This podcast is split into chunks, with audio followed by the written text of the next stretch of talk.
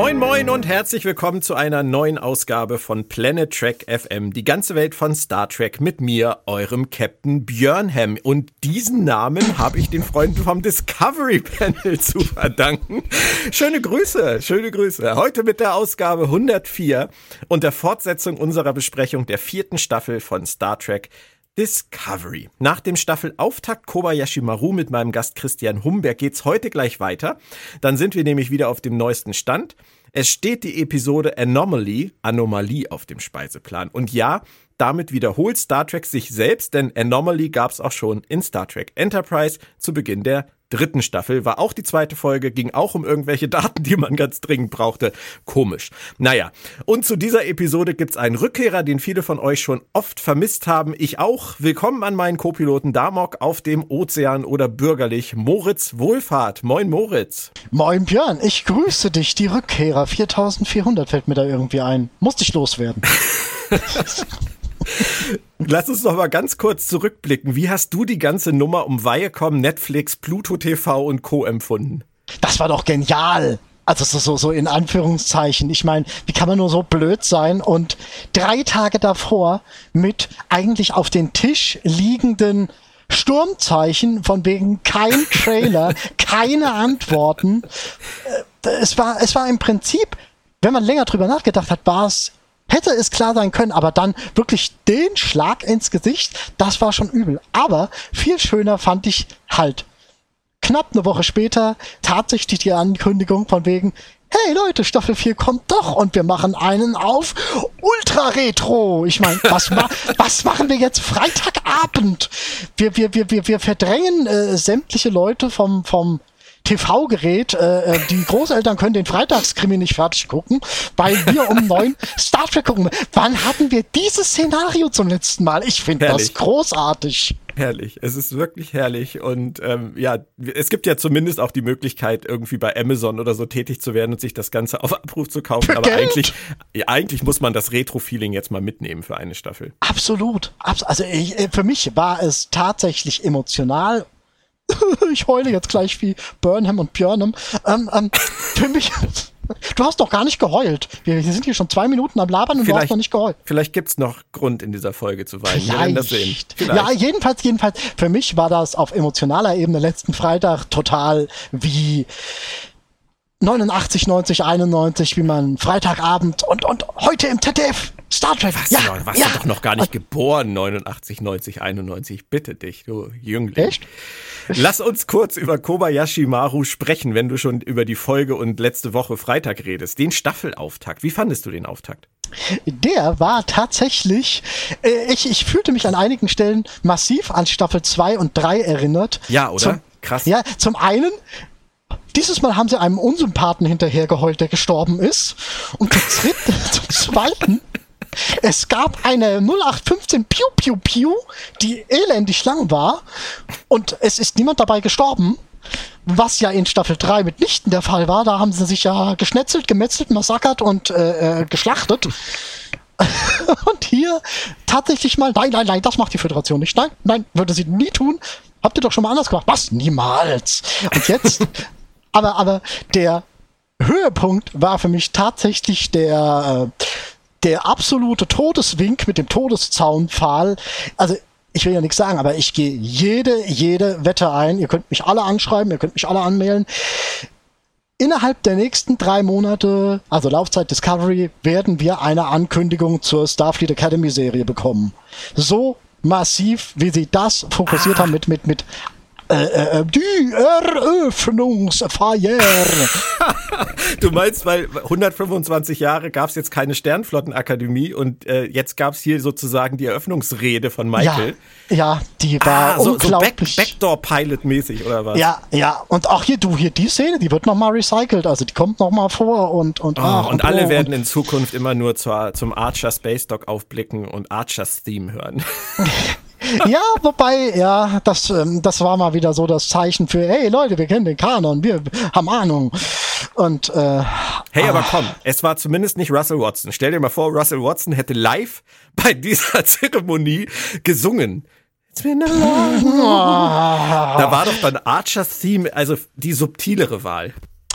Ja, ich meine, also man, man, ich fühlte mich direkt wieder daran erinnert, wie damals die Diskussionen aufkamen, ob sie für die zweite Staffel nicht das Outro als Intro verwenden wollen. Aber ja, du siehst, du siehst wirklich, was in Erinnerung geblieben ist. es erinnert sich niemand mehr an. It's been a long road. Ja. Oh, wir erinnern uns alle noch. Aber ich ja. finde es schön, dass wir uns auch an Archers Theme erinnern. Würdest du denn insgesamt sagen, guter Staffelauftakt, ähm, solide, oder Herr Humberg sagte solide? Er, ist äh, solide im äh, Etablieren der Bedrohung. Was sie halt jetzt halt machen, ist, sie nehmen ein, ein Phänomen aus einer 45-Minuten-Folge und geben dem und, und, und strecken diese 45-Minuten-Folge auf äh, 450 Minuten und mehr, indem sie halt jeden einzelnen Schritt in eine Folge packen, der dann halt so vorkommt. Und jetzt hatten wir in der ersten eben dieses, oh je, was ist denn das? Ja, es ist ein bisschen so wie bei Enterprise äh, Staffel 3 mit den Cindy, ne? Das war ja auch so, ein, so wie so eine Schnitzeljagd. So, wir fliegen mal, ah, wir fliegen mal irgendwo hin, wo wir einen Cindy vermuten, Folge 1. Ah, da muss es irgendwie Anomalien geben und wir müssen an Daten kommen, Folge 2. Ah, da muss es irgendwie so einen Markt geben, da könnte man Infos kriegen, Folge 3. Ist schon richtig, wobei, wobei die Schnitzeljagd ja wirklich auf dem Gebiet verteilt war. Ähm, also, also du, kann, du kannst was du machen kannst, und das kannst du bei Discovery halt generell schwieriger, du kannst nicht, du kann, könntest bei Enterprise könntest du ein Buch schreiben und das irgendwie versuchen, zwischen zwei äh, Schnipsel von Staffel 3 zu platzieren. Das ist bei Discovery generell schwieriger, weil äh, sich das halt alles nochmal äh, in, energischer aufeinander bezieht. Ja, das, das stimmt, wobei ich das bei Staffel 3 von Enterprise auch fand. Äh, da war ja dann irgendwann zwischendurch mal diese, diese Western-Folge, die überhaupt keinen Sinn ergab an dieser Stelle. Die, die ist sogar unlogisch. Die eigentlich torpedierte die ja sogar das gesamte Prinzip der, der, der Cindy-Menschenforschungs-, sonst wie Idee. Die hatten die Menschen in ihrem eigenen Hinterhof und haben es nicht gewusst. Schlau. Gut, aber wir wollen nicht über Enterprise reden. Ich würde sagen, dann haken wir Folge 1 ab und reden Amen. über das, was heute eigentlich Thema ist. Folge 2, Anomaly. Ähm, geschrieben von einem Duo, Anne Coffel Saunders und Glennis Mullins. Ersterer hat in Staffel 3 mit Scavengers, Aasgeier und mit Sukal, finde ich, zweimal ganz gut abgeliefert. Und Glenise Mullins ist eigentlich Story Editor bei Discovery. Das hier ist ihre erste Mitarbeit an einer Episode. Und sie wird, das finde ich interessant, an der kommenden Herr der Ringe Serie mitschreiben. So, also, so. Interessanter Aufstieg. Ähm, Regie führte direkt nochmal Ola Tunde, Osun Sanmi, ebenfalls äh, immer noch einer der ganz wichtigen im Team. Für ihn ist es schon die neunte Episode Regie von 44. Moritz, der Teaser. Buck und sein Verlust. Ich finde, da haben sie für diese positive Han Solo-Figur echt einen düsteren Pfad gewählt, oder? Absolut, aber ich muss dir ganz ehrlich sagen, bei ihm wirkt das in meinen Augen ohoho, viel besser als bei Burnham. Wir haben, überleg mal, wir sind, du hast es ja eben schon angesprochen, Booker als Han Solo-Figur. Wir haben sie als Han Solo-Figur kennengelernt. Wir haben sie als Han Solo-Figur eine Weile lang erlebt. Und die bekommt jetzt ihr obligatorisches äh, Hintergrunddrama, weil äh, Personen auf der Discovery können da nicht. Das ist ein Einstellungskriterium. Hast du denn ein passendes Hintergrunddrama? Und das haben sie ihm jetzt das kann er jetzt auf der Bewerbung. Ja, ja, aber überleg mal. Ich, für mich hat dieses äh, Drama, dieser Zusammenbruch, diese Lethargie, die er jetzt an den Tag legt, ähm, viel krasser gewirkt als äh, eine gewisse Frau Burnham, die alle zwei Minuten mal ein Tränchen verdrücken muss, bei der man das überhaupt nicht mehr, ja, ja, gut, okay, Tränchen 3798, äh, abgehakt. Und bei Book erlebst du ihn jetzt wirklich von einer ganz anderen Facette. Mhm.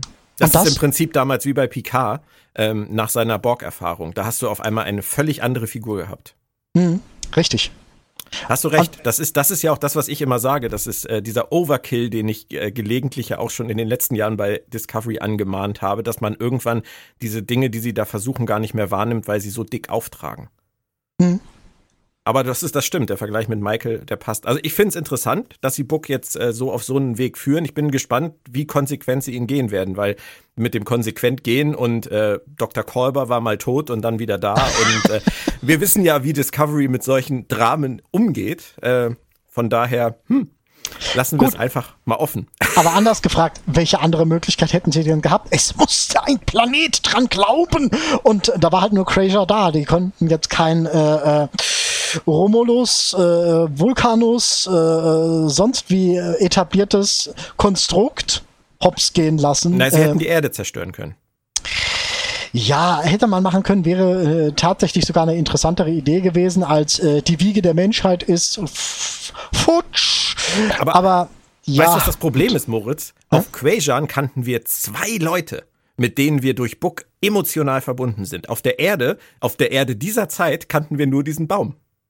Und mit dem fühlst du dich nicht emotional verbunden? Doch, aber stell dir mal die Szene vor. Auf der Brücke, die stehen da alle in ihrer typischen Emotionalität und dann sehen sie, dass die Erde explodiert ist und irgendjemand sagt, der Baum ist Aber mehr wäre nicht gewesen. Er, da treibt er. Niemand, niemand hätte jemand gekannt auf der Erde. Also da hätte man sich dann angeguckt und gesagt, ja, so nach dem Motto, äh, schade, dass sie alle tot sind, dass ja keiner, den ich kannte. Außer der Baum. Also von daher mussten sie Quajan nehmen. Quajan war emotional deutlich drüber. Du hast recht, mir fällt auch nicht mehr dieser eine Repräsentant da ein, den sie da in Staffel 3, Episode 3 äh, äh, konsultiert haben. Du hast recht, da war niemand, der. Nee, leider nicht. Äh, nee, nee. Aber ey, äh, ganz ehrlich, hätte es. Äh, Entschuldigung, ja. Das, vielleicht war es ja ein End. Dann wären wir doch jetzt trauriger. Ich meine, Herr der Ringe-Serie. Egal. Ähm, ähm, ähm, hätte es jetzt nicht diese Szene gegeben auf Crasher mit der Initiation und bla bla bla, das sind doch auch das ist locker ein Drittel von dem, was wir von Crasher kennen. Und das ist auch wieder so, wir brauchen einen, ähm, guck mal, guck mal hier, das wunderschöne Crasher. Jetzt machen wir es kaputt. Das ist du, so, Crasher ist das neue You. Du, ich habe das zu Christian äh, in dem, im Podcast zur ersten Folge gesagt, als diese Szene kam mit Buck und seinem Bruder und seinem Neffen. Da habe ich sofort gedacht, oh Scheiße. Jetzt geben sie ihm Backstory, da passiert gleich irgendwas Schlimmes. Ich dachte, sie wollen Book umbringen. Dass sie den ganzen Planeten in die Luft springen, hatte ich jetzt nicht vermutet. Aber das ist so ja dieser typische Zug von Autoren. Ariam. Ariam kriegt auf einmal mehr als drei Worte Text. Ist kein gutes Zeichen. Nee, nee. Ja, Aber ja.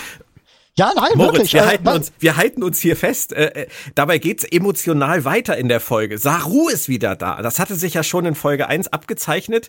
Das ging jetzt aber wirklich im Schweinsgalopp. Lag's nur an den Hufen? Äh, naja, es sind äh, zwei Tage dazwischen. Von daher vielleicht, ich weiß nicht, Entfernungen. Wen interessieren bei Discovery Entfernungen, Björn? Dafür Nein, das interessiert keinen. Nein, das stimmt. Dafür gibt es den Aber Sprungantrieb, es, damit man sich nicht mehr mit Entfernungen rumschlagen muss. Aber es ist doch schön, dass Doug Jones wieder im Spiel ist, oder? Äh, absolut, absolut. Und ähm, ich finde, das haben sie auch sehr gut erkannt, oder ich hoffe, dass sie das so erkannt haben, dass Michael ohne Saru im Prinzip nicht funktioniert.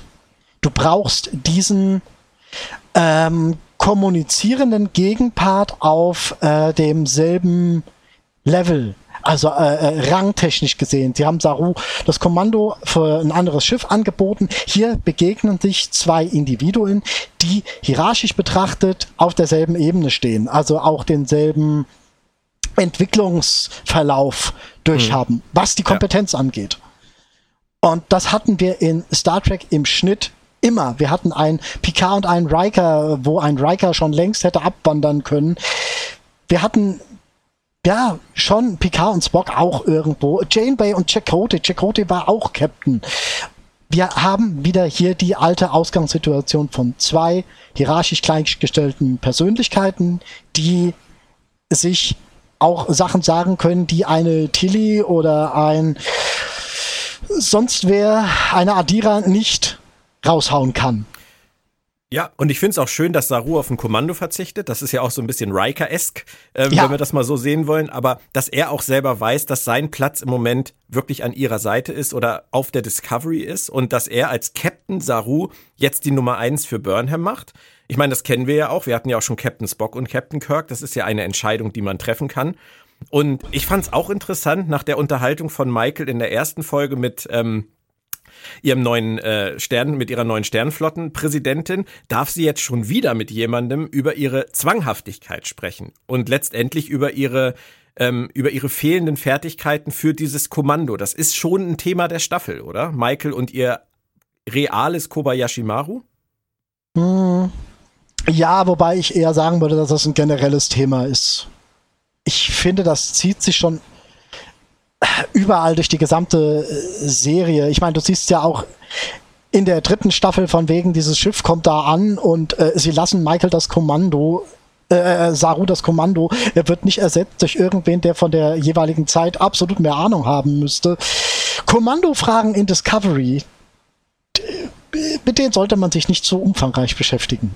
Also glaubst du denn, dass Michael die ganze Staffel Captain bleibt? Äh, ja. Oder? Oh, da legt er sich jetzt fest, der Moritz. Ah. Nicht, dass sie da noch mal was draus stricken, dass sie noch mal so einen tiefen Absturz kriegt. Ja, aber wer sollte dann das Kommando übernehmen? Wieder Saru, das hatten wir schon. Müde Vielleicht. bin ich, komm Saru. Äh, nimm mal meine Brücke. Nein, aber ähm, ähm, ähm Tilly und diesmal schafft sie es. Oh, nein, nein, da, da, da bahnt sich ja was ganz Neues an. Also, ähm, ja, wir, wir ähm, der Punkt ist, der Punkt ist, halt, der Punkt ist, weswegen ich dir da momentan widersprechen würde. Wir haben in, in, in, Episode 1 keine bleibenden Charakter eingeführt, der da jetzt neu auf der Discovery rumhüpft. Hm. Es ist niemand da, der diese Lücke äh, äh selbst für eine Weile füllen könnte. Diese Präsidentin wird ganz bestimmt nicht das Kommando über die Discovery übernehmen. Wer denn mhm. sonst? Mhm. Wer? Ja, warten, warten wir es. Es ist niemand da. Es ist niemand warten da. Warten wir es ab. Die Folge heißt ja Anomaly. Deswegen geht's ja auch um diese Anomalie. Ich habe das Christian auch schon gefragt. Äh, steckt da für dich jemand dahinter? Oder ist das tatsächlich mal was rein Natürliches? Als ob das was rein Natürliches wäre. Niemals. Also Niemals. du siehst da tatsächlich auch wieder diesen Big Bad im Hintergrund. Ach klar, natürlich. Hallo, das Ding kann seine Geschwindigkeit ändern, das Ding kann seine Richtung ändern. Es ist total unberechenbar. Da sitzt irgendwer drin. Irgendein Bär hält Winterschlaf und furzt und deswegen. Äh, Moritz, äh, ist du, doch so. Irgendwas desillusionier mich doch nicht. Ich wollte eigentlich gerade darauf hinaus, dass sie uns doch zum Beispiel in Star Trek 4 mit der Sonde. Ich meine, klar, da steckt da auch was hinter, aber die Sonde war ja in Star Trek 4 wirklich nur so ein, so ein MacGuffin. Der, die flog da ja einfach nur lang. Das war ja aber im Prinzip auch so eine Art von natürlichem Antagonisten, der gar nichts aktiv machen muss, außer anwesend zu sein. Und diese Anomalie ist ja vielleicht auch einfach nur anwesend. Aber wenn du sagst, du glaubst, da steckt ein Big Bad hinter, das heißt ja auch, dass dann irgendwann jemand auftaucht, dass irgendjemand irgendwann mit der, mit der Crew der Discovery interagieren wird. Das ist das, was du denkst. Wie wir wissen, kann das auch Episode 12 sein. Von 13. Ich hoffe, ich hoffe an dieser Stelle, dass du Unrecht hast, weil ich würde mir wirklich wünschen, dass es eine rein natürliche Geschichte ist, die sie wissenschaftlich erkunden müssen. Das wäre großartig, aber Du siehst, ich wünsche mir Großartiges für Ja, Discovery. ja, du wünschst dir Groß, aber, aber ich erinnere, ich finde, die letzte Szene, auch wenn man da, äh, äh, was sieht man da eigentlich?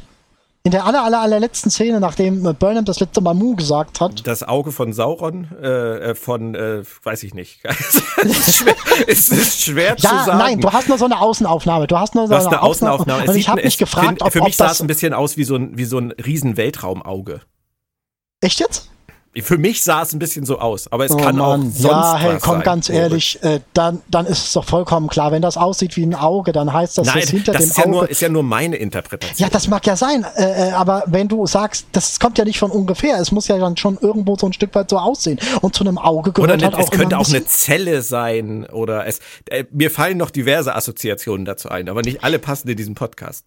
Ja, aber das ist so forciert und es ist so lang forciert und du forcierst nichts so lange für ein verschränktes schwarzes Loch. Nein, also zwei. Ich Wahrscheinlich sieht's einfach nur aus wie ein schwarzes Loch. So, Nein. Würde jetzt wahrscheinlich ein Wissenschaftler sagen. Warte mal, und äh, erinnerst du dich an Nagilum? Ja. Der saß doch auch im schwarzen Loch. Ja. Ah, das klingt wie der Anfang von einem Gedicht. Nagilum saß im schwarzen Loch und dachte sich, was mache ich noch? Moritz, was ich aber schön finde, ist, dass sie alle wieder irgendwie zusammenarbeiten. Offensichtlich ist Niva ja noch nicht wieder Teil der Föderation. Das scheint eine langfristigere Angelegenheit zu sein, aber die Präsidentin äh, von Niva ist da und ähm, die sind zumindest alle wieder irgendwie gemeinsam im Spiel. Das finde ich ganz nett. Sag mal was Nettes jetzt. Ja, ist es, ist es. Auf jeden Fall. Ähm, auch als, als, es war, es war logisch, es war sinnvoll, es war gut gemacht zu sagen, es geht hier um ein, erstmal um ein wissenschaftliches Phänomen. Da brauchen wir Leute, die sich auf diesem Gebiet auskennen. Und wenn die nicht in der Föderation sind, dann ist das eben so. Die kommen trotzdem und sagen, wir müssen. Wobei das mit den Signalen in der ähm, dritten Staffel halt leider auch so war, ne? In der zweiten, Entschuldigung. Ja, gut. Das haben wir auch am Anfang äh, gedacht. Also ist auch, es ist auch egal. Wir hoffen einfach mal auf ein wissenschaftliches Problem. Ja, wir wünschen uns das jetzt an dieser Stelle einfach mal. Wenn es am Ende Nagilum ist. Nagilum. Ähm, die Discovery kriegt den Anomaliedienst, äh, natürlich. Und äh, Tilly hat gleich wieder am Anfang eine typische Tilly-Szene bekommen, bei der ich gedacht habe, okay, sie müssen sie immer noch so schreiben. Aber der Grund, warum sie diese Tilly-Szene gekriegt hat, war natürlich, um uns zu zeigen, und das finde ich toll, dass Saru wirklich jemand ist, der den Leuten einfach gut tut. Oder habe ich das falsch interpretiert? Nee, nee, interpretierst du vollkommen richtig auch, ähm, dass Saru auf die Leute eingeht, egal wie sie sind und das akzeptiert, wie sie sind. Also Saru ist für mich der Inbegriff vom gesetzten, ruhigen, bisschen Stock im Arschigen Sternflottenoffizieren. Deswegen mag ich diesen Charakter auch so. Ja, und er ist noch, ich finde, er ist noch weiser geworden, ruht noch mehr in sich. Und das sagt ja Tilly im Prinzip mit ihrem, sind sie größer geworden. Mhm. Ich finde, er ist jetzt einfach wirklich richtig angekommen. Er wirkt zumindest so. Und ich hoffe, sie, ich hoffe, sie versauen ihn nicht nochmal. Weil sein Niedergang äh, fand ich schon das letzte Mal traurig ähm, zu sehen, wie aus diesem, aus diesem Captain dann am Ende halt jemand wurde, der, der einfach nicht mehr klargekommen ist. Ich möchte mhm. jetzt einfach, dass Saru dieser weise Ratgeber bleibt und das finde ich steht ihm toll. Ja, absolut. Absolut. Und auch wie er auf der Brücke dann auf, äh, auf Captain Saru reagiert und sagt, äh, nur Saru und dann sagt Michael, Mr. Saru und er sagt, das halte ich für akzeptabel. Das, also mehr Spock geht nicht, oder? Ja, absolut. Und ich finde es großartig. Du kennst doch diesen Spruch von wegen, hinter einem starken Mann steht immer eine noch stärkere Frau oder eine, eine genauso starke Frau oder eine starke Frau, irgendwie so. Und ich finde, das drehen sie hier wundervoll um. Hinter einer starken Frau, lassen wir das einfach mal so stehen, steht ein starker anderer Charakter. Es ist ja egal, Saru könnte auch eine Sarune sein. Ähm, es geht wirklich um diesen Punkt, du bist nicht allein der Starke, du bist nur zum Teil genauso stark wie der, der hinter dir steht, egal wer das ist. Und das finde ich toll. Ich habe mich gewundert, dass Bryce auf einmal wieder auf der Brücke ist, weil die haben in der ersten Folge das irgendwie so für mich klingen lassen, als äh, würde der kurzzeitig mal weg sein und vertreten werden, weil ja der Schauspieler von Bryce auch äh, in einer anderen Serie aktiv ist und einfach ein bisschen woanders gebraucht wurde. Jetzt in der nächsten Folge ist er direkt wieder da. Hat dich das überrascht? sie holen die Leute, wie sie sie brauchen. Äh, ja, äh, ich meine, haben wir Reno gesehen? Noch nicht, nee. ja, von daher, so äh, Charakterfluktuationen, das hinterfrage ich schon gar nicht mehr okay. tatsächlich. Burnham hat eine große emotionale Rede, bevor es richtig Mal losgeht. Äh, ja, ich, ich habe mir, hab mir ja vorgenommen, dass ich da nicht mehr zu viele Worte drüber verliere, über ihre äh, emotionalen Reden. Deswegen lass uns lieber ähm, über das Problem reden, was dann aufkommt. Ähm, nämlich, dass sie in diese Anomalie rein müssen. Natürlich. Und natürlich sagt Book, er will das machen. Und natürlich will Michael lieber Detmar und Stamets schicken, weil sie glaubt, dass er emotional kompromittiert ist. Und da kommt für mich natürlich sofort die Frage auf, und auch diese Frage hat sich Picard ja schon mal stellen müssen. Ähm, will ich Book nicht in diese Anomalie schicken, weil ich ihn liebe? Oder will ich ihn nicht in diese Anomalie schicken, weil ich klarer denken kann als er im Moment? Was glaubst du, ist es hier bei Michael? Ich denke tatsächlich, es ist beides. Mhm. Weil es, es, es ist wirklich eine, eine schwierige Situation. Er ist unumstritten derjenige, der sich mit seinem Schiff am besten auskennt. Und wenn mir einer mein Schiff wegnehmen würde und sagen würde, das machen jetzt mal die beiden, hey, hallo, das ist mein Schiff. Und ja, aber er, es ist schon, er ist schon im Trauma, ne? Also es ist Natürlich ist er im Trauma, aber wer ist auf der Discovery nicht im Trauma? Du hast, äh, du hast Detmar im, im Trauma gesehen. Äh, du hast. Ich mein, du bist so, furchtbar ehrlich. Ja. aber du und, hast absolut recht. Der und außerdem, sie haben ja sein, sie haben ja seinen. Nein, tu jetzt, sprich aus. Trauma Center. Oh, ja. Sie haben ja sein Schiff zum Hund degradiert. Die haben ihn ja an die Leine genommen. Ja, das stimmt. An die bescheuerte Gassileine. Äh, äh, tut mir leid, ich muss auch ganz ehrlich sagen, das gesamte, für mich, ich verstehe deinen Punkt mit, mit, mit ähm, Book und kann er es oder kann er es nicht, ist er dazu in der Lage, aber viel schlimmer fand ich dieses es war mal wieder ein absolutes Wischiwaschi-Lösungskonzept von wegen, äh, Sonden sind zu klein, die Discovery ist zu groß, lass uns doch mal was Mittelgroßes nehmen. Und letztendlich äh, steuert, äh, äh, sitzt da jemand, also einer von zwei ist quasi nur ein Hologramm. Da werden also tonnenweise Daten übertragen. Das hätten sie auch irgendwie anders lösen können. Warum da jetzt einer sitzen muss, um das Schiff zu fliegen, Gibt da, da, da komme ich, da komme ich gleich eh noch zu, Moritz. Da, da wahrscheinlich gibt da Input technische lag. Fragen an dich. Also was ich aber zwischendurch in der Folge merkte, jetzt so ziemlich an dieser Stelle, es ist ja eigentlich ganz klar, was sie wollen. Sie wollen diese Anomalie in irgendeiner Form untersuchen, aber sie haben Zeit für viele andere Sachen. Das ist ja auch okay. Es muss ja auch Nebenhandlungen geben. Zum Beispiel Dr. Kolber, der befasst sich äh, in der Zwischenzeit einfach nochmal wieder mit dem Thema neuer Körper für Grey. Und also grundsätzlich ja schön, dass sie sich daran, jetzt, dass sie daran arbeiten. Und ich meine, Dr. Kolbers äh, Arbeitszeit am Tag ist bestimmt nicht damit ausgefüllt, sich jetzt um irgendwelche medizinischen Notfälle zu kümmern. Deswegen kann er natürlich nebenbei sich auch noch darum kümmern. Alles gut. Dann kommen sie auf diese sehr alte Technologie zu sprechen, die ein gewisser Sung man weiß nicht, wer es war. An einem gewissen Admiral Picard, man weiß nicht, wer es war, irgendwann mal angewandt hat. Magst du den Querverweis? Äh, ich sag mal so, ähm, die Lösungsvariante ist, logisch bietet sich an, ob, der, ob diese Querverweiserei jetzt notwendig war. Nein, nicht unbedingt. Und ich dann mein, sagt, ja, sag ruhig.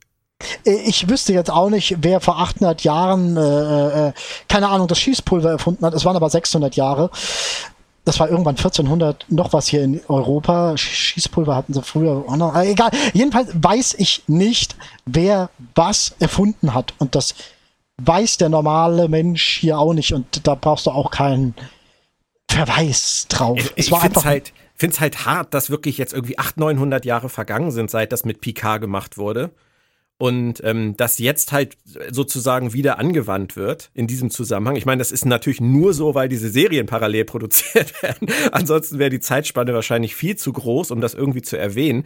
Aber was Dr. Kolber auch sagt, die Erfolgsrate der Tests mit dieser Technik war damals so niedrig, dass man sie wieder eingestellt hat. Und Adira fragt dann, oh, muss man sich Sorgen um Gray machen? Und ich dachte vielmehr, oh, müssen wir uns Sorgen um PK 2.0 machen. Ja? ja, klar. Aber sie waren niedrig, da wird wieder nur so eine Erwartungshaltung. Hab bloß Angst um Picard, Leute. Hab ja, okay. bloß Angst um Picard. Und, ähm, er hat als Prototyp wahrscheinlich funktioniert. Vermute ich jetzt einfach mal. Sie erklären uns ja immerhin hier jetzt auch durch den Hintereingang, dass der neue Picard normal altern wird. Das finde ich cool, dass wir das jetzt wissen. Äh, das wussten wir davor auch schon. Ja, aber ich, mir war es nicht so, mir war es nicht so hundertprozentig klar, wie lange er jetzt hat. Also es wurde ja thematisiert, dass er ja wissen wollte, ob das jetzt, ob er jetzt irgendwie unsterblich ist oder so. Aber ich finde es gut, dass das nochmal ganz klar ist, dass er ab diesem Punkt jetzt einfach nur ein bisschen Zeit gewonnen hat und wir aber im Prinzip sicher sein können, dass unser Captain trotzdem einen normalen ein normales Lebensende finden wird. Trotzdem muss mir das mal jemand erklären. Man äh, konzipiert eine Maschine und die konzipiert man absichtlich mit Verfallsdatum. Ja gut, so wird in der Industrie heutzutage äh, Jede ist so. gebaut. Ja, ja, natürlich. Jedes Handy auch. Äh, und und scheint im 24. Jahrhundert auch immer noch so zu sein. Ja, sogar beruhigend, in diesem, beruhigend. Sogar in diesem Fall. Und dann gibt's noch eine ruhige Szene. Michael hat jetzt ein Holodeck in ihrem Quartier. Das finde ich echt fancy. Also. Ja, äh, aber ich glaube, es ist ein festes Holo, oder? Mag sein. Und ich frage mich halt auch, also ich stelle mir das sehr schwierig vor, wenn ich, äh, so wie das jetzt da aussah, sie steht mitten in ihrem Quartier und sieht Niva. Ähm, aber es stehen in ihrem Quartier ja relativ viele Möbel rum. Also ist denn, sind die Möbel in ihrem Quartier dann auch weg? Oder wenn sie dann einen Schritt äh, auf Niva auf diesen Abgrund zugeht, läuft sie gegen ihren Couchtisch. Also ich finde das schwierig. Es ist nicht wie im Holodeck. Du kannst eigentlich nur eine Markierung auf dem Boden haben. Hier kannst du stehen und kannst dir das Holo angucken. Aber da kannst du ja nicht mal hinsetzen, weil die Couch ist ja nicht zu sehen. Ich Vielleicht nicht, ist das, nur, das Ich glaube, es ist ein Panorama-Holo. Ja, aber es ist halt so, ein Rundrum-Holo. Ja, aber vielleicht so an die Wände projiziert, dass es den Eindruck macht, dass es das. Ja, ja, klar. Aber es ist halt überall. Es ist oben, unten, links, rechts. Es ist, sie steht wie auf einem Holodeck, aber wir wissen halt, und das ist, es geht ja dann nachher auch aus, dass um sie herum die ganzen Möbel stehen. Also ich weiß nicht so genau, ob das praktikabel ist. Ich glaube, es ist nicht sonderlich sinnvoll, aber. Vielleicht ist es einfach nicht besonders durchdacht. es sieht einfach gut aus. Ja, das ist der Hauptgrund. Ähm, äh, Implikation für alles. Es sieht gut aus, ja, machen wir. Ja, und diese ganze Unterhaltung, die sich dann auch äh, ergibt mit Saru, ähm, für mich hatte die auch gar keinen wirklichen Sinn. Also sie steht in ihrem Quartier und guckt sich Niva an. Okay, dann kommt Saru rein. Und dann äh, spricht sie Zora an und wir erfahren nochmal wieder, ja, äh, die Computeridentität in der Discovery ist Zora aus dem Shorttrack Calypso. Da müssen sie irgendwas mit vorhaben. Oder warum name-droppen sie das jetzt schon wieder? Naja, sie haben es auch im, in Staffel 3 immer wieder, wo sie es mal brauchten, wo sie es mal wollten, haben sie es mal hervorgeholt und äh, das ist jetzt so und dann die, die süßen Roboterchen da und äh, Vielleicht haben sie irgendwann irgendwas damit vor und wollen einfach, dass wir es nicht vergessen. Ja, aber so wichtig wird es nicht sein. Nee, aber wie, wie diese ganze Szene, denn eigentlich spielen sie da nur, finde ich, wieder diese Welcome Back Saru-Karte aus.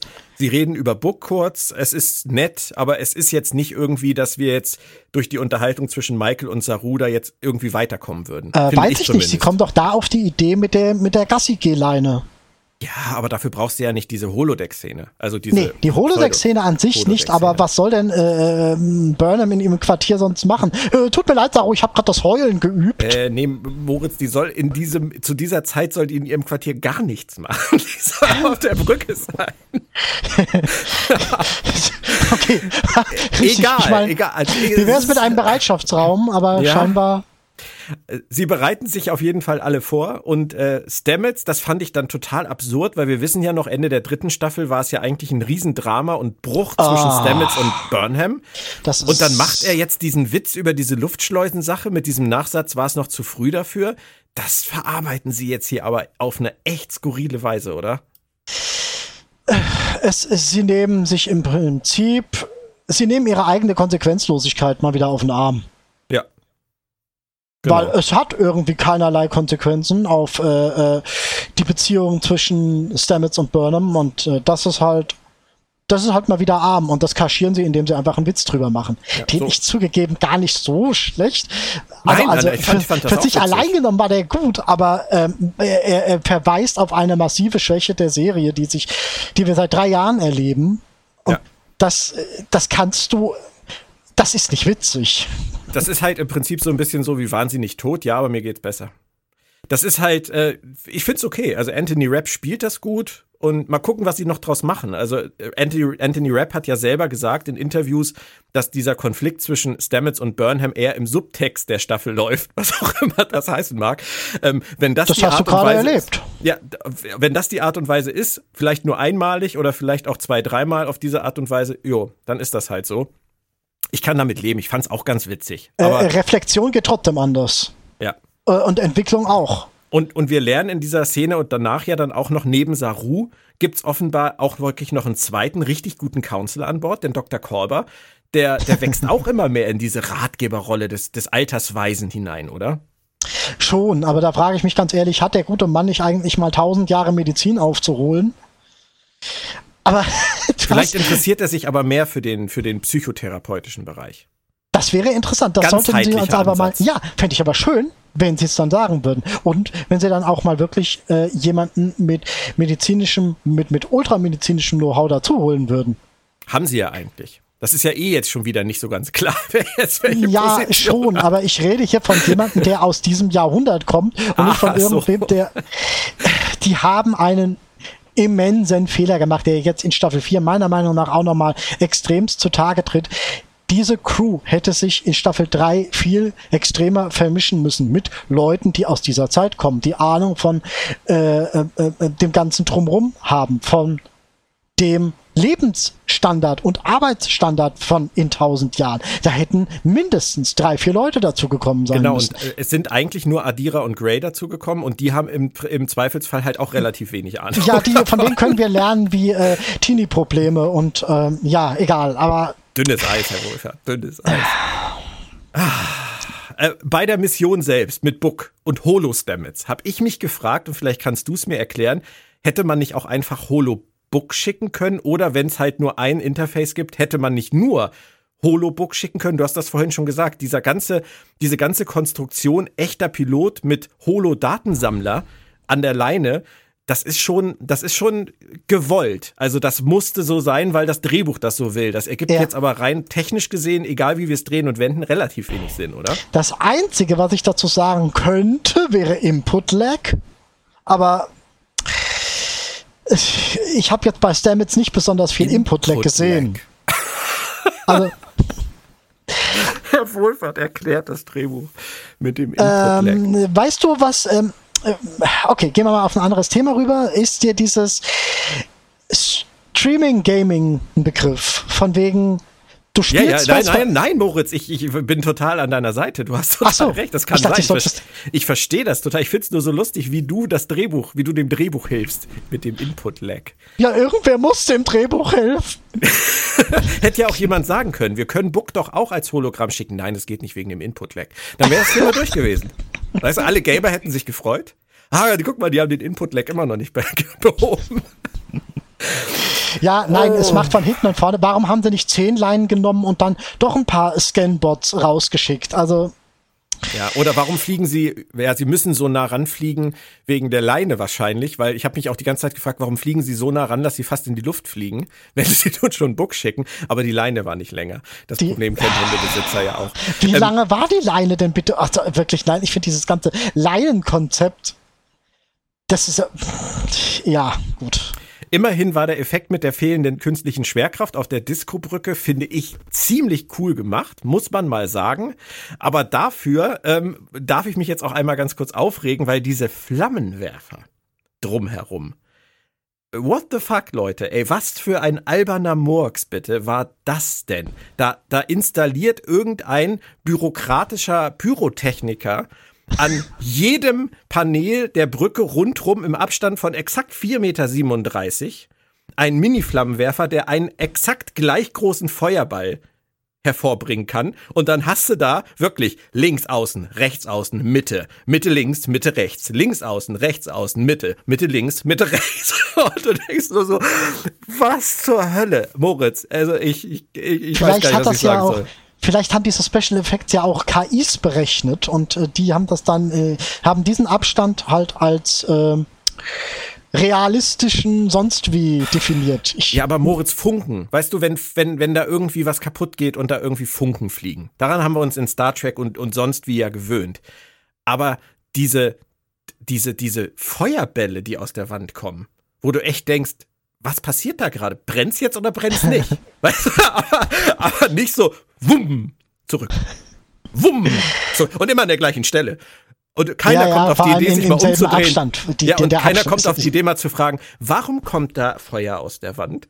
Und warum schon wieder? Und warum da auch? Warum da auch? Und warum an acht anderen Stellen auch? Und warum in einem so wahnsinnig vorhersehbaren Rhythmus? Also nein, äh, tut mir leid. Ich mag ja wirklich auch Action total gerne sehen. Und äh, Discovery ist oft ja auch echt super inszeniert, aber also die Flammenwerfer sind drüber. das ist. Aber es folgt dann ja auch sowieso in der Folge viel, viel Action, Action, Action. Wir brauchen die Daten, rettet sie, nein, lasst uns. Und am Ende entscheidet Book dann alleine und regelt's auf seine Weise und Michael vertraut ihm. Findest du das gut, wie es läuft? Dass er halt wirklich dann sagt, Michael, jetzt hier, lass mich?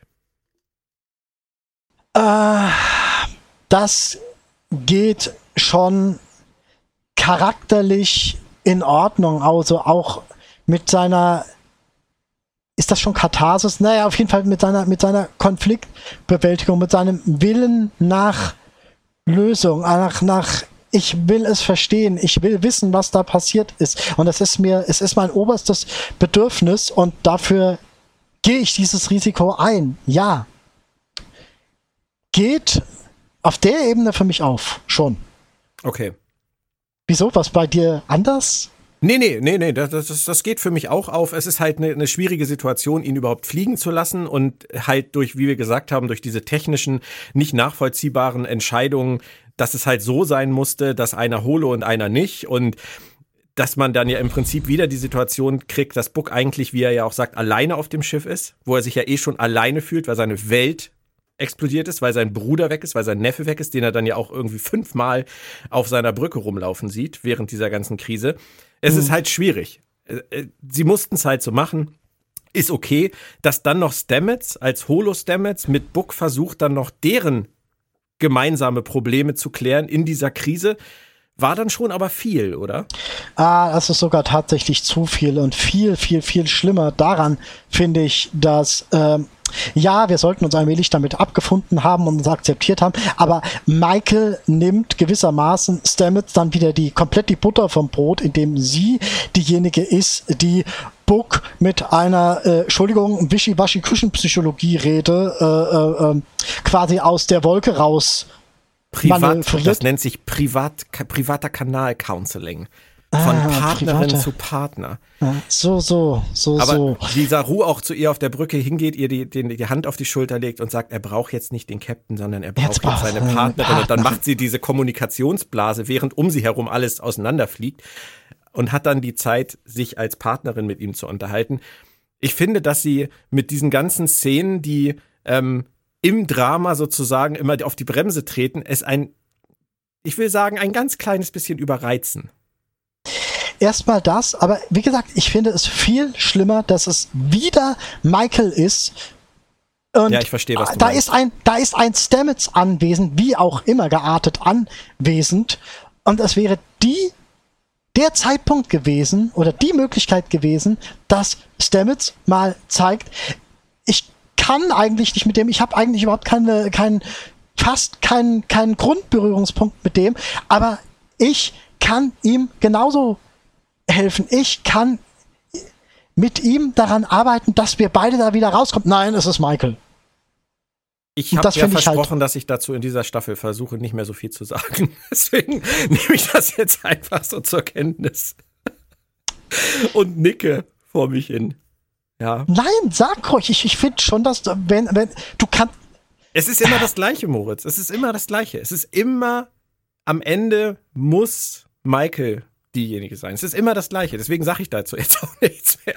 Weil das ist gewollt. Das ist by Design. Das ist Konzept. Das ist DNA der Serie. Ja, aber It sie has sehen to nicht, be Michael. That hope is her. Ja, sie sehen aber nicht, dass sie dadurch andere Charaktere massiv beschädigen. Massiv. Ja, aber das tun sie seit, das tun sie seit drei Jahren. Es ist, das ist, der Gaul ist, der, der Gaul ist durchgegangen. Den kriegst du auch nicht mehr eingefangen. Es ist wie es ist. Du hast recht. Es ist, es ist in diesem Einzelfall ist es wieder total erwähnenswert, weil Stamets eigentlich, äh, ja, er hätte sehr, sehr viel mehr sein können, als dass er mit Buck jetzt anfängt, über seine Probleme mit dem Sporenantrieb zu reden. Und das ist, er hätte derjenige sein können, der es wuppt. Aber es, ja. er ist es nicht. Und, und das hätte ähm, Michael, und das hätte halt Michael nicht schlechter dastehen lassen, wenn es Stamets gewesen wäre. Nein, Jetzt ist weil, es Michael nein. und dadurch steht Stamets schlechter da. Ja, aber diese ganze Szene mit diesem, mit diesem Privatcounseling von, von Partnerin zu Partner, sie schwingen halt in dieser ganzen Folge, und das ist mir da an dieser Szene wirklich so extrem klar geworden, so, so die Pathoskelle mit aller Wucht, dass das, das einem echt, ich weiß nicht, ich, mir fliegt's da echt um die Ohren. Also, ja, ähm, sie schwingen halt, sie schwingen halt auch dieses Ich bin für dich da, ich bin für dich da und wir tun alles, wir sind für dich da. Was hat das eigentlich für eine Bedeutung für die, für die momentane Situation, in der er sich just in diesem Moment gerade befindet? Ich weiß nicht, guckst du Chicago Med? Nein, Nein. wahrscheinlich nicht. Nein. Ähm, ich war massivst an eine Szene aus Chicago Med erinnert, wo äh, ein Psychiater seinem Patient bei einer Operation zur Seite steht und ihm hilft, sich nicht aufzuregen, damit die Ärzte äh, an ihm operieren können. Und wie macht dieser Psychiater das? Er erinnert seinen Patienten an Situationen, die sein Patient bereits gemeistert hat und fragt ihn, und wie hast du das geschafft? Und äh, das kannst du jetzt auch. Und das würde jetzt genauso funktionieren. Und es hat psychologisch betrachtet, meiner Meinung für mich nach, in Matt hundertmal mehr Hand und Fuß gehabt von der Art der Behandlung als das, was sie da jetzt in Discovery auf küchenpsychologischer Ebene durchgezogen Das ist total interessant, dass du das sagst, weil der Unterschied ist ja auch, dass bei Chicago Med ja offensichtlich ein absoluter Fachmann, der nicht emotional verbandelt ist mit diesem Patienten, derjenige ist, der aufgrund seiner fachlichen Expertise hilft, während Discovery wieder den Weg wählt, zu sagen, am besten kann in so einer Krise immer noch die Freundin helfen. Ja, Richtig. Obwohl Saru zur Verfügung gestanden hätte, Stamets zur Verfügung gestanden hätte, Korber zur Verfügung gestanden hätte. Es hätten viele qualifizierte Leute Book in dieser Krise helfen können, aber nein, die Freundin kann es am besten. Und das ist, Vor finde ich, gerade gerade irgendwie bei Traumabewältigung ist das ein, eine schwierige Aussage. es ist verdammt schwierig. Und ich würde mich da in letzter Konsequenz auch zu nichts äh, hinreißen lassen wollen, was jetzt besser ist. Es ist meiner Meinung nach eine Kombination aus beidem und beide Parteien sind da unerlässlich füreinander. Aber Michael geht keinen professionellen Weg. Es hat nichts mit Professionalität zu tun, was sie da abzieht. Nee, stimmt. Aber war wahrscheinlich nicht das, was sie, was sie beabsichtigt haben in dieser Szene. Vielleicht auch einfach nicht drüber nachgedacht, aber du hast schon recht. Also es sollte auf jeden Fall kein Vorbild dafür sein, wie man äh, mit Trauma umgeht. Mit Trauma Absolut nicht. Und deswegen sage ich nochmal, ich werde es nicht müde, das zu sagen, Stamets. Es hätte Stamets sein müssen von einem neutralen Standpunkt her, vielleicht sogar von einem traumabewältigten Standpunkt her, der nie, mit dem man nicht irgendwie äh, jeden Abend oder jeden zweiten oder jeden dritten, ich kenne mich mit dem Sexualleben von den beiden nicht besonders gut aus, Schande über mich, äh, in, in, in, ins selbe Bett steigt. Ja. Ja, du hast recht. Aber wenn halt im Drehbuch Generator die roten Pfeile immer auf Burnham zeigen am Ende des Satzes, dann kommst du halt nicht an den Punkt, dass du dich fragst, könntest du nicht vielleicht auch Stamets sagen? es macht vor allem halt auch überhaupt keinen Sinn. Das ist nochmal, Wischi-Waschi, wir sind alle für dich da, wir sind alle für dich da und deswegen schaffe ich jetzt äh, das in dieser Situation und komme da raus. Es hat überhaupt nichts mit der Situation an sich, in der er sich gerade befindet, zu tun. Wir sind alle für dich da. Danke, okay, jetzt kann ich ein Flugzeug fliegen. Das sollte keiner mit mir machen, wenn ich ein Flugzeug zu landen habe. Als Blinder. Du hast, du hast mich jetzt auf jeden Fall schon wieder dazu verleitet, was über ein Thema zu sagen, über das ich gar nicht mehr sprechen wollte, Moritz. Das macht mich Schande über mich. traurig. Schande über mich. Schande über dich. Aber es geht ja alles gut. Michael wuppt es und Book wuppt's auch und Schiff und Daten kommen zurück zu Discovery und auch mit Stamets ist es jetzt besser, was Book angeht. Da kann man doch einfach mal kurz sagen, hach, ist es nicht schön? Und dann geht's weiter mit Counseling, weil hatten wir noch nicht in dieser Folge. Ähm, jetzt wieder Kolber und Tilly. Also sie counseln sich da schon so ein bisschen durch die ganze Folge, finde ich. Irgendeiner hat immer ein Problem und ein anderer hat immer einen Rat. Und Tilly scheint jetzt regelmäßig Hilfe bei Kolber zu wollen. Was geht da mit den beiden? Ah, ein wildes Liebesdreieck. Na, Nein, ernsthaft, ähm, Herr Wohlfahrt, ernsthaft. sie, Tilly braucht halt einen Handlungsstrang, den ich an sich für seinen Anfang erstmal gar nicht so uninteressant finde. Überleg mal, äh, Tilly als jemand, die eingeführt wurde, als ich bin simple Kadettin, will aber Captain werden, das weiß ich jetzt schon. Und jetzt dadurch, dass sie in einer Krisensituation war, die nicht für jeden glimpflich ausging, fängt sie an, ihre Prioritäten zu hinterfragen. Und das finde ich als Handlungsstrang an sich nicht uninteressant. Nein. Und ich glaube auch, dass, dass Kolber da sehr gut äh, für geeignet ist. Also, das gefällt mir auf jeden Fall. Und ich finde auch schön, wie die beiden das machen, wie locker er das mit ihr klärt. So, ja, machen wir, ja, geh erstmal wieder die Welt retten. Das finde ich eigentlich ganz cool. Geht Tilly, äh, das habe ich mir jetzt so vorgestellt, das kann äh, 100% falsch sein. Kann es sein, dass Tilly am Ende irgendwie irgendwo hingeht und, und, und weint? Oder, oder irgendwie. Nein, die geht nur den Nein? Gang entlang. Die geht weg von, von Kolber. Ja, ja, ich wusste, dass sie von ihm weggeht, aber ich habe mich gefragt, ob sie, was sie da am Ende bei Kolber zeigt, sie, sie flapsen ja am Schluss wieder so ein bisschen rum.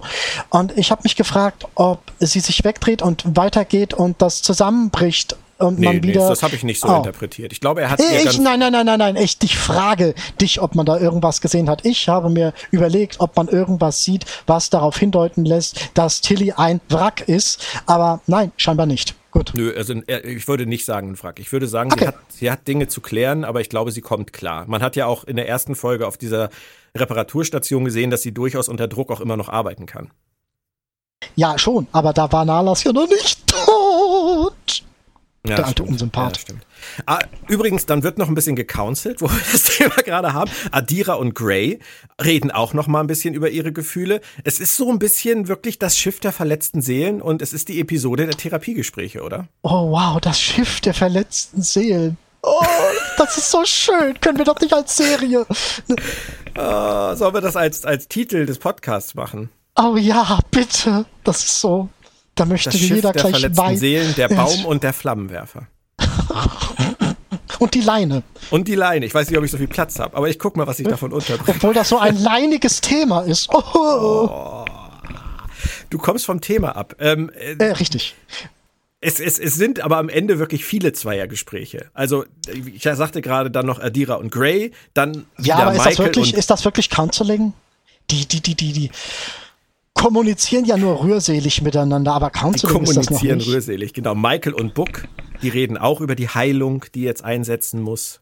Und dann Ja, nochmal. Ja, ja, aber, aber halt, halt, halt, reden Adira und Gray wirklich über, über Heilung?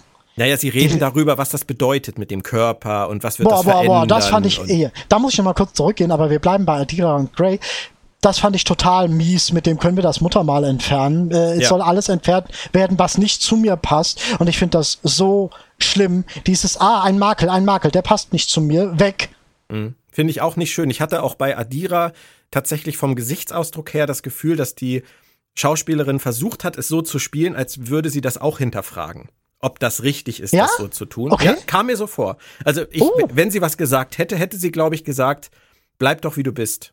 Das gehört doch zu dir. Hat sie aber nicht gesagt. Ich hätte es schöner gefunden, wenn sie die Message gebracht hätten, es gehört zu mir. Ja, absolut. Dieses, dieses, dieser, dieser Schönheitswahn zu sagen, wenn ich kann, dann mache ich hier Mach die ich das weg und weg und, und- dann ja, mache ich mich ja. noch jünger und straff mich noch und ich finde das nicht gut. Aber das nee, ist absolut gar nicht. Das ist genau Nein, ich finde sogar gefährlich schlimm. ja, ich finde das, ist, das ist genau wie absolut mit der Traumabewältigung. Das ist, äh, da, da gehen sie einen Weg, ohne zu merken, was sie damit im Subtext aussagen. Ja, und das ist halt schlimm. Das ist wirklich schlimm, weil wenn du überlegst, wie viele ähm, jetzt nicht in letztendlicher äh, ähm, ähm, stringenter Ernsthaftigkeit, aber wie viele keine Ahnung, äh, Therapeuten oder, oder sonst irgendwie äh, sich mitunter lobend zum äh, alten Star Trek geäußert haben, von wegen, ähm, äh, okay, das ist jetzt vollkommen verquer, aber du erinnerst dich an ein äh, missglücktes Manöver, Ja. wo äh, äh, da gibt doch auch in den in den äh, Making-ofs und so weiter gibt doch dieses von wegen, dass die Air Force ihren Piloten diese Episode zeigt. Ähm, was ich sagen will, Star Trek hat in vielen Bereichen ähm, Darstellungswert oder, oder Präsentationswert. Und das, was sie da in einigen Bereichen bei Discovery machen, ist so Moritz, weißt Nicht du, du kannst, ja, du kannst das viel einfacher sagen. Auf, dass sie oberflächlich betrachtet, sagen sie uns, und das machen sie gut, es ist völlig okay, heterosexuell zu sein, homosexuell zu sein, transgender zu sein, non-binary zu sein. Es ist alles in Ordnung, es wird alles akzeptiert, es ist alles fein. Aber ein Muttermal, wenn man das halt blöd findet, das soll halt weg.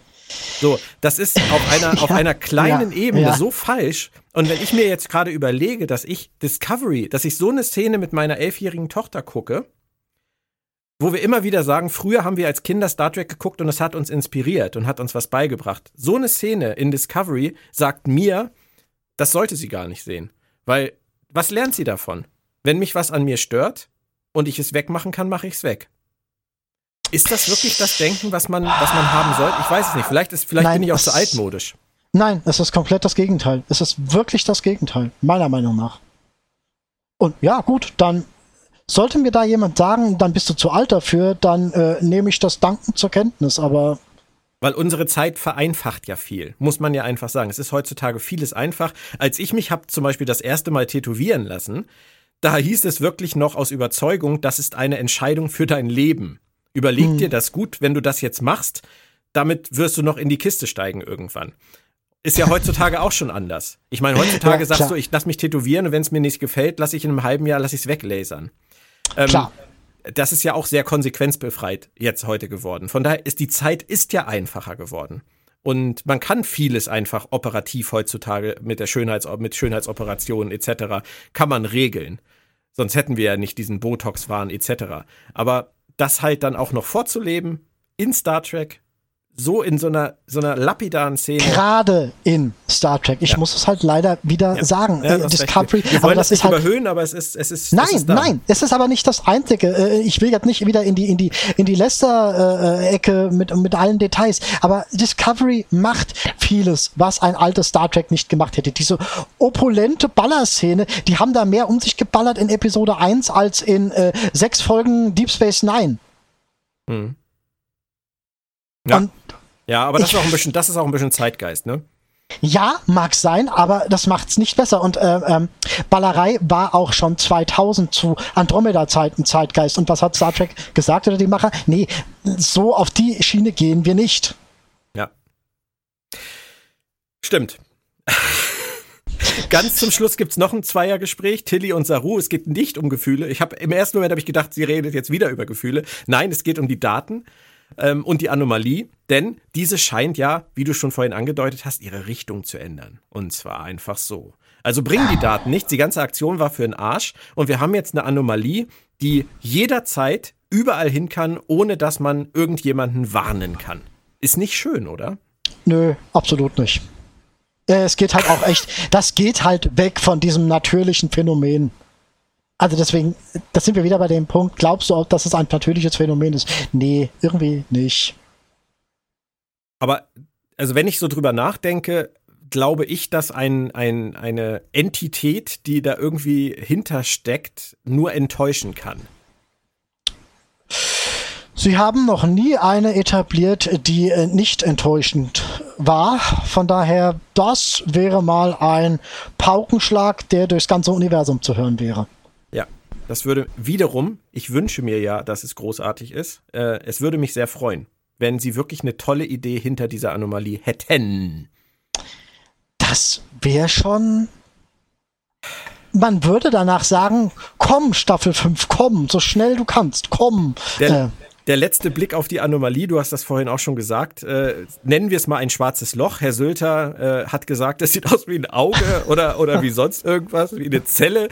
Wahrscheinlich wird das Internet sich die, die, den Facepalm gönnen und sagen, was sieht der denn da drin, der Spinner? Ist ja auch egal, auf jeden Fall ist es ziemlich spooky. Ich habe an der Stelle nur gedacht, nachdem diese ganze Folge ja eigentlich über diese Anomalie sich drehte oder um diese Anomalie äh, sich drehen sollte und wir aber sehr viel über Gefühle gesprochen haben, habe ich so ein bisschen die alten Tage vermisst im klassischen Star Trek, wenn man auf so ein Phänomen ähm, getroffen ist, dass man sich erstmal schön hingesetzt hat in dem Besprechungsraum mit einem Okudagramm und das Ganze mal so ein bisschen eingeordnet hat, so wissenschaftlich eingeordnet hat. Ich finde Discovery, die bulldozern über diese Dinge so hinweg zugunsten von hier vielen, vielen, vielen, vielen Gefühlen, dass ich so bedauerlich finde, dass das Thema Anomalie so weit hinten steht. Oder geht dir das anders?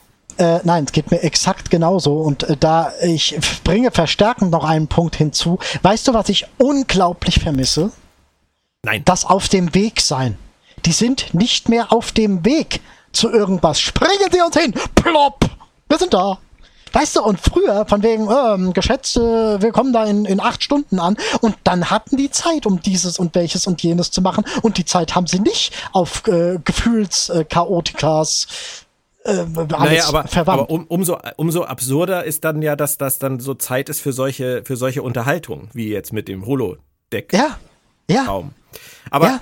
ja, äh, vielleicht sind die Prioritäten heute einfach anders. Aber ich fand's, ich habe an dieser Stelle nur so gedacht, ich habe es mir halt vorgestellt, wie sie bei der bei der Enterprise im Besprechungsraum alle sitzen und auf der auf der Wand ist halt dieses Okudagramm von dieser Anomalie. So viel wissen wir bisher. Jordi steht daneben und sagt, was wir bisher wissen.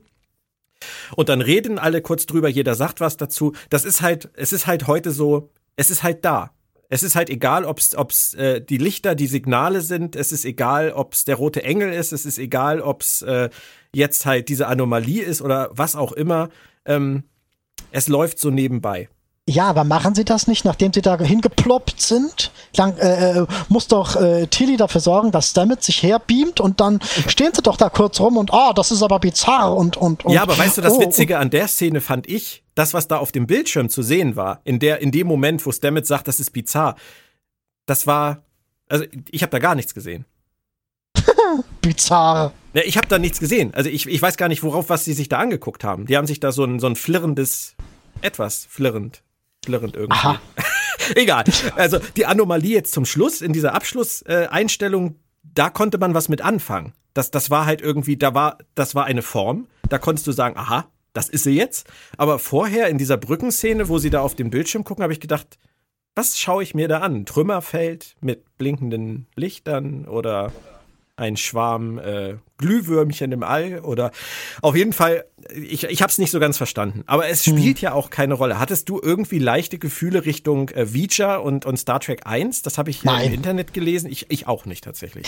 Äh, äh, es haben auch schon welche geschrieben von wegen die Sphärenbilder äh, äh, Bauer und, und, und weil da irgendwas so aussieht wie, wie in der, in der Ausdehnung und äh, nö, und ähm, ganz ehrlich, ich bin mir, und das ist wieder ketzerisch, ich bin mir noch nicht mal sicher, dass die Autoren zu dem Zeitpunkt wussten. Uh. Weil diese letzte Einstellung wäre ein Paradezeitpunkt gewesen, um einen Schnipsel zu präsentieren, um was es da drin wirklich geht. Und wenn da nur irgendwer drin gesessen hätte und gemacht hätte, ich meine, du hättest irgendwas halt es durchs All. Und Burnham sagt, habt ihr das auch gerade gehört? Nee, es war nur Hintergrundrauschen. genau so. Ah, Moritz. Nagilums Rückkehr. Und, Nagilum, ähm, ja. Moritz, Fazit. Versuch, versuche dich an einem Fazit. Zur Folge. Äh, was kann ich nicht. Stabiler Einstieg in ein Problemfeld plus Discovery übliches Drama, das man seit drei Staffeln kennt, man sich aber immer noch beklagen kann. Hm. Ich okay, bin darf, kein Fazit. Darf ich auch? Ja, ja. Ähm, also, wer, wer gerne möchte, wer, wer das Ganze positiv beenden möchte, der schaltet an dieser Stelle ab. Dann sage ich bis nächste Woche. Ansonsten kommt jetzt mein Fazit noch. Also für mich äh, ist die Folge so das, das Track-Äquivalent zu einer Rosamunde Pilcher-Postkarte. Äh, mit Pyro und Flammenwerfern allerdings, ähm, wenn ich das so sagen darf. Rührseliger Kitsch mit Drama und Explosion und dazwischen definitiv immer mal wieder eine gute Szene. Aber ich finde, die Serie war selten so drüber in dieser Emotionalität wie hier. Also ich bin wirklich ein Freund emotionaler Serien. Du, Moritz, du weißt das. I don't wanna wait. Ich habe gerade wieder vor, vor ein paar Monaten angefangen, Dawson's Creek zu gucken. Und ähm, man kriegt mich mit Gefühlen, aber ich finde wirklich, dass die Serie an solchen Punkten wie in dieser Folge so weit außerhalb jeder Skala ist, dass, dass ich das als emotionaler Mensch gar nicht mehr, gar nicht mehr erfassen kann. Ähm, und hinzu kommt, ich war immer dafür, dass sich Star Trek-Serien mehr mit den Figuren befassen. Das habe ich auch beim klassischen Track immer wieder gedacht, immer wieder gesagt, dass ich mir das gewünscht hätte, dass die Figuren noch mehr ausgebaut äh, worden wären oder dass sie noch mehr emotionale Grundierung gehabt hätten und, und, und. Alles klar. Aber Discovery hat es mit dieser Episode geschafft, dass ich mir jetzt echt wünschen würde, dass sie einfach mal aufhören würden mit diesem überbordenden Melancholie, Rührseligkeits, ich weiß genau, wie du dich fühlst, sprich mit mir über deine Gefühle, wie geht's dir heute, Bums, den sie da fabrizieren. Das ist mir, sorry, das ist mir einfach so dermaßen zu viel, dass ich für mich zu dem Schluss komme, dass die einfach wirklich nicht wissen, wo die Grenze ist. Also für mich war das in dieser Folge tatsächlich teilweise über die Grenze zur Parodie. Und das ist schade, weil da eben auch so gute Sachen drin sind, weil die Serie super aussieht, weil sie immer noch so viel Potenzial hat, weil ich die Figuren mag. Aber was, was das angeht, was sie hier inszeniert haben, da sind mir echt alle Drähte aus der Mütze geflogen. Weißt du, was interessant ist? Diese ähm, ich, ich, ich kann das absolut unterschreiben, so was du sagst, von wegen, dass frühere ähm, tiefergehende Charakterstudien interessant gewesen wären. Ja, aber hätte mich möglicherweise nicht so interessiert. Ich war immer jemand, der über den emotionalen Part der Trackfiguren, das habe ich zur Kenntnis genommen, das habe ich akzeptiert, habe auch in vielen äh, Fällen positive Sachen daraus gezogen, war aber für mich nie ein wesentlicher Punkt, der mich interessiert hat. Und von daher blende ich das tatsächlich anders aus oder nehme es anders wahr als du. Also in, in, in seiner Wertigkeit oder in dem, was ich davon gerne hätte oder wie ich es einordnen, äh, äh wertigkeitstechnisch einordnen würde. Von daher fallen mir diese emotionalen Drüber-Szenen nicht in der Art und Weise auf. Ich kann sagen, jo, die sind drüber, aber es war nie das, während, weswegen ich das überhaupt, weswegen mich das ganze Grundthemenfeld interessiert. Nein, das, das war bei mir auch nicht so. Ich hätte mir manchmal, ich wollte damit nur darauf hinaus, dass ich eher immer zu den Leuten gehört habe, die gesagt haben, sie können bei Star Trek davon ruhig mehr machen, weil es eher, we eher weniger als mehr ist. Aber jetzt hier ist es halt so viel mehr, dass ich das komplett in Frage stelle. Weißt du, das ist halt, wenn ich, wenn ich mir diese Folge jetzt so, so als Musikvideoclip vorstelle. Mhm. Das ist halt ein super Musikvideoclip, fast, fast so wie in den 90ern, wie bei Aerosmith, weißt du? Als die so ihre Phase hatten mit, mit Crying und Amazing, da hattest du so kleine Filme mit einer rudimentären Handlung, ganz großen Gefühlen, einem wunderbaren Song und einer tollen technischen Umsetzung. Das ist Discovery. Hm. Ja, Discovery ist das, ein Aerosmith-Song. Ja, klar, aber das ist ein Phänomen, was ich generell seit 10, 12 Jahren in der, in der Serienlandschaft, guck dir doch mal an, wenn die irgendwo in irgendeiner Episode eine Montage haben, wo sie einen Song drüber legen und das, dieses Stilmittel versucht Discovery anders darzustellen kriegt mich aber bei anderen Serien dann doch mehr. Also wenn ich jetzt, äh, wenn ich jetzt zum Beispiel an For All Mankind denke, mal um im, zumindest im Genre zu bleiben, oder auch an Foundation denke, das? Hm, hm. die machen das halt, die machen das anders und die machen das vor allem dezenter. Wo hat denn Foundation einen eingebundenen äh, Song? Die machen das anders als in den von dir zitierten Serien mit den Songs. Darauf wollte ich hinaus. Die machen das wie Discovery, auch anders und erzeugen diese, diese Gefühle anders, als Discovery das macht, weil sie hm. nicht so drüber gehen. Weißt du, was ich meine? Ich, mhm, mhm. ich freue mich ja intensiv, dass du Foundation verfolgt hast. Ja, selbstverständlich. Ich bin der Meinung, dass der, dass Apple Plus der, der absolut unterschätzteste Streaming ist. Absolut, ja, absolut. Absolut. Den selbst wenn man, selbst wenn man, ja, selbst wenn man irgendwas vom Konzept her nicht mag, ist es handwerklich, ist es Ast rein. Kannst du nirgendwo meckern. Nee. Selbst bei Sachen, die mich nicht interessiert haben. Moritz, ich muss wirklich sagen, ähm, es hat mir wahnsinnig, wahnsinnig viel Spaß gemacht, mit dir über die Folge zu reden. Ich bin sehr froh, dass du zurück bist. Ich hätte mir allerdings eine bessere Folge gewünscht. Weil ich, ich würde mit dir auch, also nächstes Mal, wenn wir über Discovery sprechen, bei der nächsten Folge, unserer nächsten gemeinsamen, wünsche ich mir tatsächlich, dass wir eine haben, die wir feiern können, weil ich feiere auch gerne mit dir. Heute war es jetzt leider wieder ein bisschen, äh, ein bisschen viel Gemecker. Das, das ist nicht das, was wir wollen. Aber wo willst du, wo willst du hin mit? Wo sollen wir hin mit unseren ganzen Gefühlen? Ich meine, wir müssen sie hier im Podcast rauslassen, oder? Ja. Äh, sonst was sollten wir, was wäre die Alternative? Es gibt keine Alternative. Ja, genau. Oh, Mann. Nein, lass uns wirklich, lass uns wirklich das nächste Mal was zum Feiern machen. Du sagst mir Bescheid, wenn du wirklich was richtig, richtig, richtig mega ja, krass. Die, ja, das kommt, das kommt. Definitiv. Bin ich, bin ich immer noch total sicher. Ich bleibe standhaft in meinem Optimismus. Und, das ist beeindruckend. Ähm, euch allen da draußen sage ich äh, bis Freitag, weil ähm, nachdem ihr ja nun am Dienstag äh, Folge 1 von Discovery Fever gekriegt habt und am Mittwoch äh, Folge 2 jetzt von Discovery Fever, ähm, gibt dann am Freitag den Staffelauftakt von Star Trek Deep Space Nine Staffel 2 in unserer DS9 Re-Experience mit mir und Claudia Kern. Und dann gilt bis in den Februar hinein immer Anfang der Woche Disco Fever und Ende der Woche DS9 Re-Experience hier bei Planet Track FM. Nochmal danke Moritz, bleibt ihr alle gesund, gut gelaunt und erstmal tschö. Tschö, mach's gut, Jörn. Bis bald.